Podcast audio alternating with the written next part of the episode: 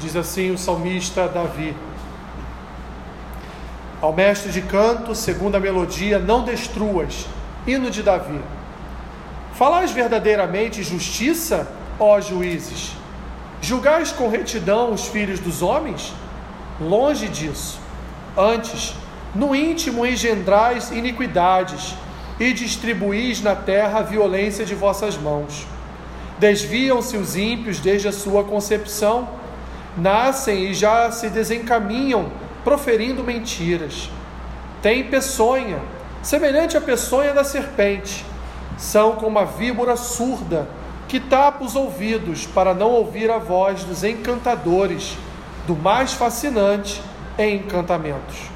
Ó Deus, quebra-lhes os dentes na boca, arranca, Senhor, os queixais aos leõezinhos desapareçam como águas que se escoam.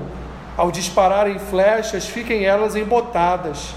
Sejam como a lesma que passa diluindo-se, como o aborto de mulher, não vejam nunca o sol. Como espinheiros, antes que vossas panelas sintam deles o calor, tanto os verdes como os que estão em brasa serão arrebatados, como por um redemoinho. Alegrar-se-á o justo quando vir a vingança banhará os pés no sangue do ímpio.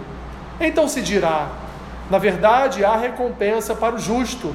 Há um Deus com efeito que julga na terra. Senhor, abençoa-nos nesta noite com a tua palavra, ministra sobre nós o teu ensino, lança a tua semente, Senhor, em nossos corações. É o que te pedimos e oramos assim em nome de Jesus. Amém. Deixe sentar. Queridos, mais um salmo de Davi, um lamento comunitário, um salmo que podemos chamar de um salmo imprecatório, um salmo em que, diante do quadro de corrupção em Israel, o salmista então ele consegue observar, Davi consegue enxergar a corrupção no governo, a corrupção de juízes e a corrupção de sacerdotes. É um hino que confronta essas ações, é um hino que confronta todo o mal que havia em Israel, é um hino que confronta aqueles que cometem toda sorte de injustiças contra, contra o povo.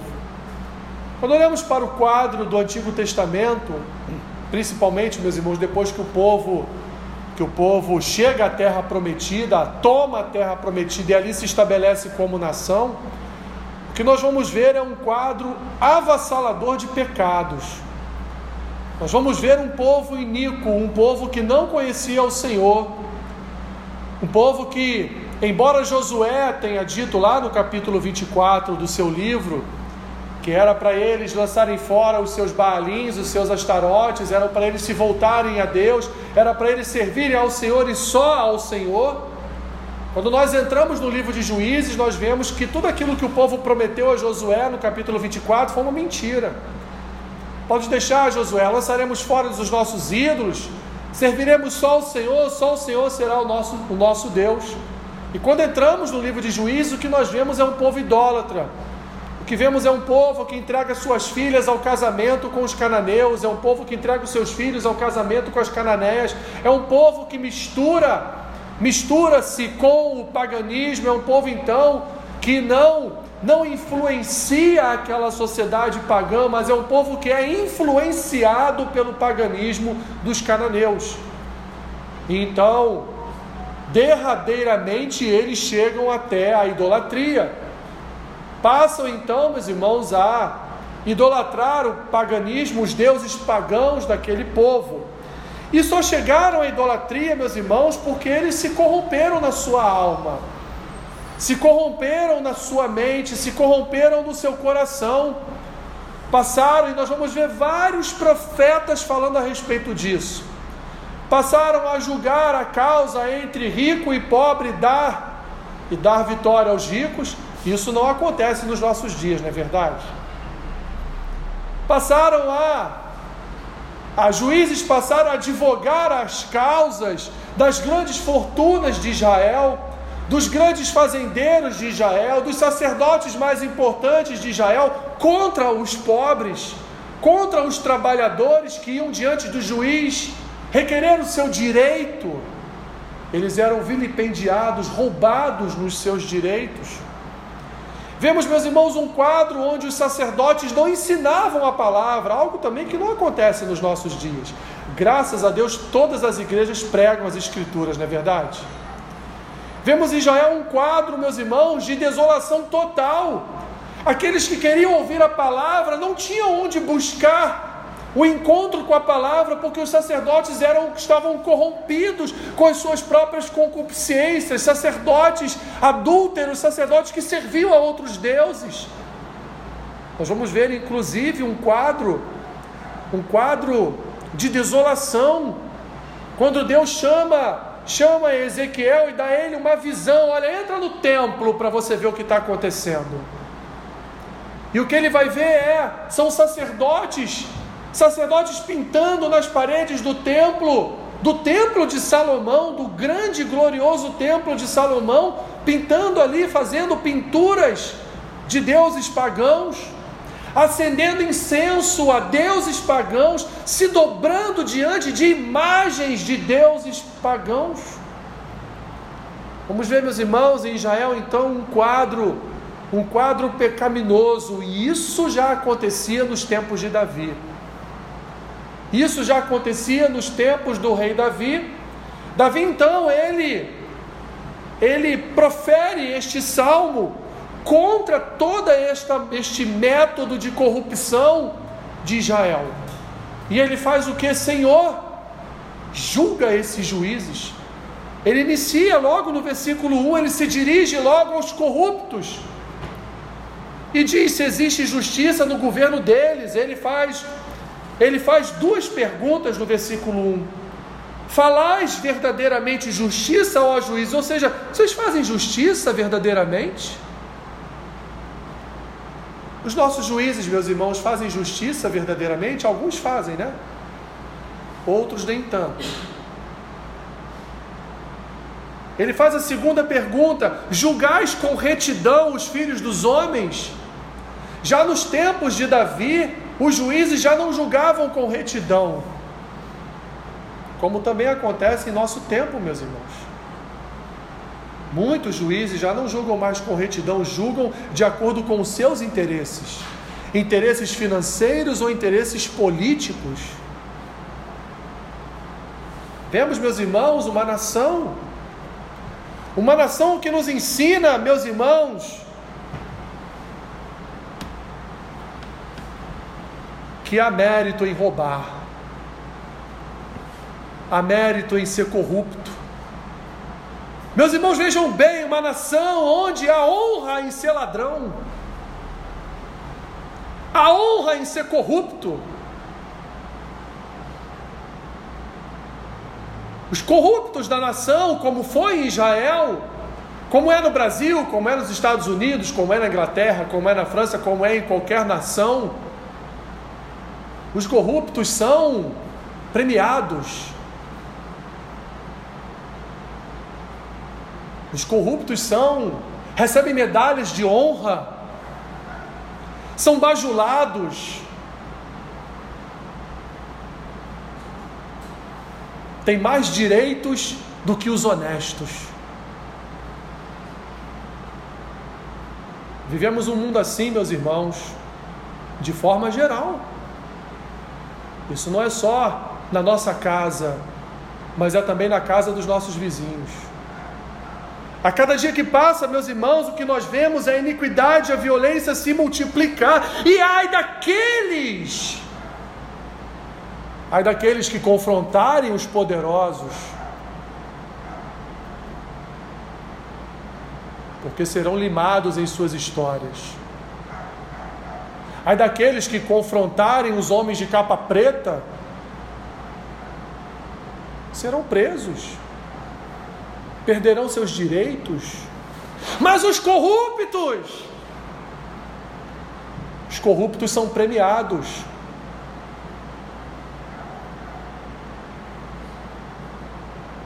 Os corruptos recebem um julgamento de inocência. Davi, meus irmãos, está se colocando contra estes juízes. Davi claramente está aqui, meus irmãos, dizendo para o Senhor: Senhor, acaba com essa raça. Davi está aqui, meus irmãos, pedindo a morte desses juízes, a morte destes sacerdotes. Davi está aqui dizendo: o Senhor não é juiz? Até quando? Até quando, Senhor, os juízes iníquos prosperarão na nação? Até quando?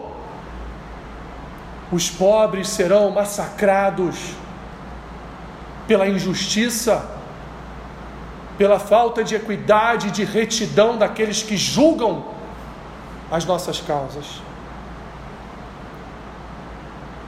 Davi responde as suas duas perguntas no, no versículo 1. Ele responde no versículo 2, dizendo: Longe disso, eles não falam de justiça e eles não julgam com retidão. No íntimo engendrais iniquidades e distribuís na terra a violência de vossas mãos. Graças a Deus, meus irmãos, vivemos tempos de muita justiça em nosso meio, não é verdade? Os versículos 3 a 5, Davi diz, Davi diz assim: desviam-se os ímpios desde a sua concepção. Ele reconhece, meus irmãos, que nós nascemos no pecado. Ele reconhece a nossa natureza adâmica desde o nascimento. Ele diz: somos ímpios desde a concepção, nascemos em pecado, mas com o tempo somos desencaminhados, proferindo mentiras.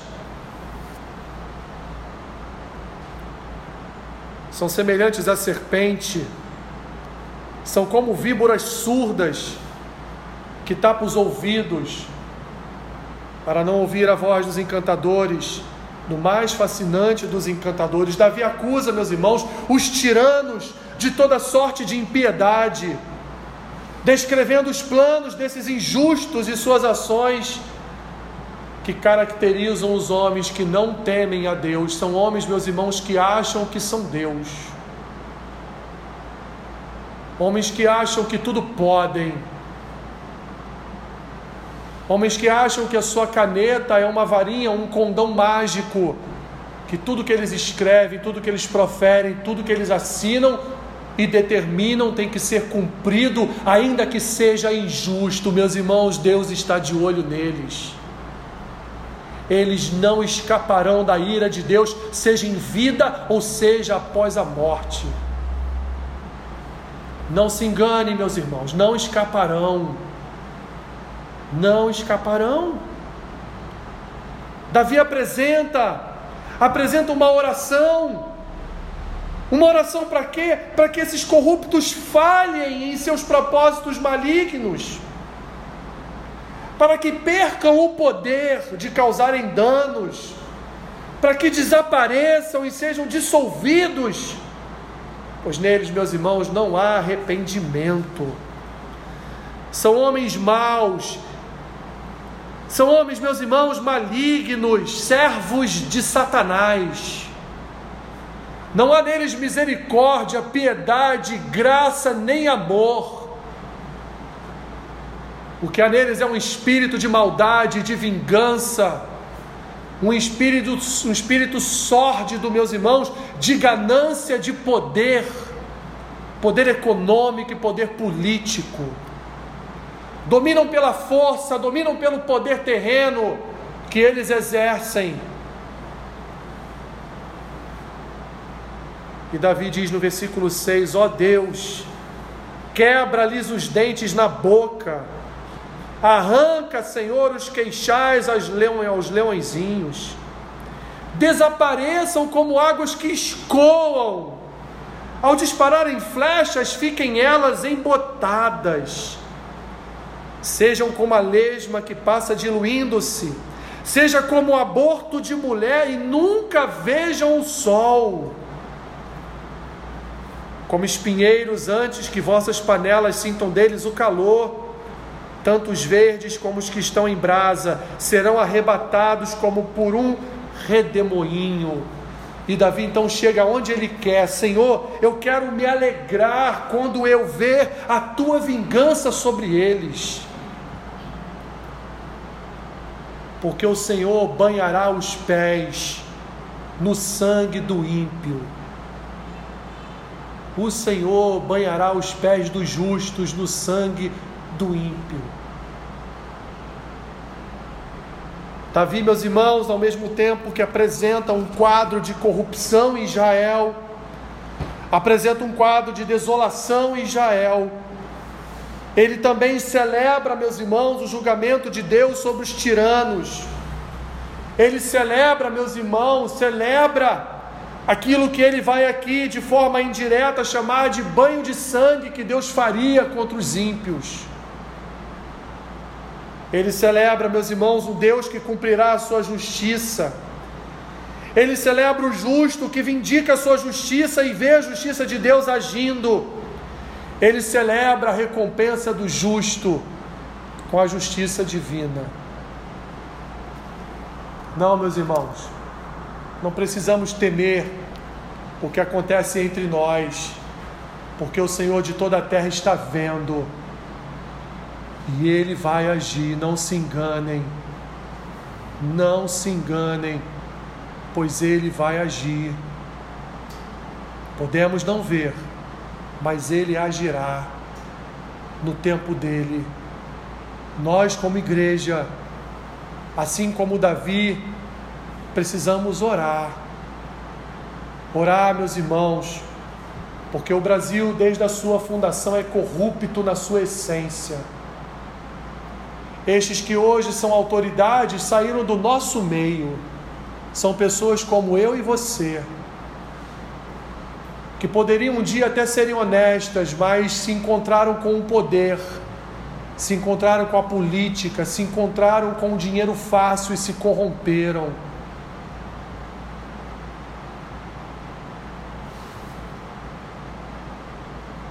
Precisamos orar, meus irmãos, orar para que Deus, para que Deus julgue, julgue esses homens iníquos em nossa nação desde as autoridades políticas constituídas por Deus mesmo, porque é Deus que constitui a todos. Até, meus irmãos, os sacerdotes corruptos que enganam o povo,